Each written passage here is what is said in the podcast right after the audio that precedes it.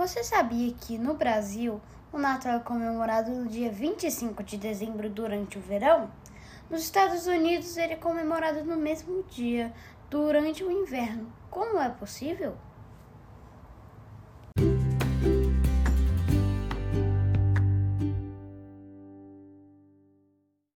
Quando no hemisfério norte é inverno, no hemisfério sul é verão.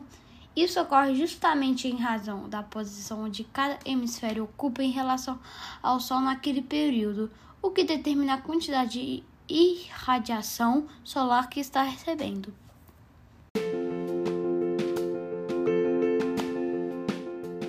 Ok, amiguinhos, esse foi o podcast de hoje. Obrigado pela sua audiência. Até um próximo episódio.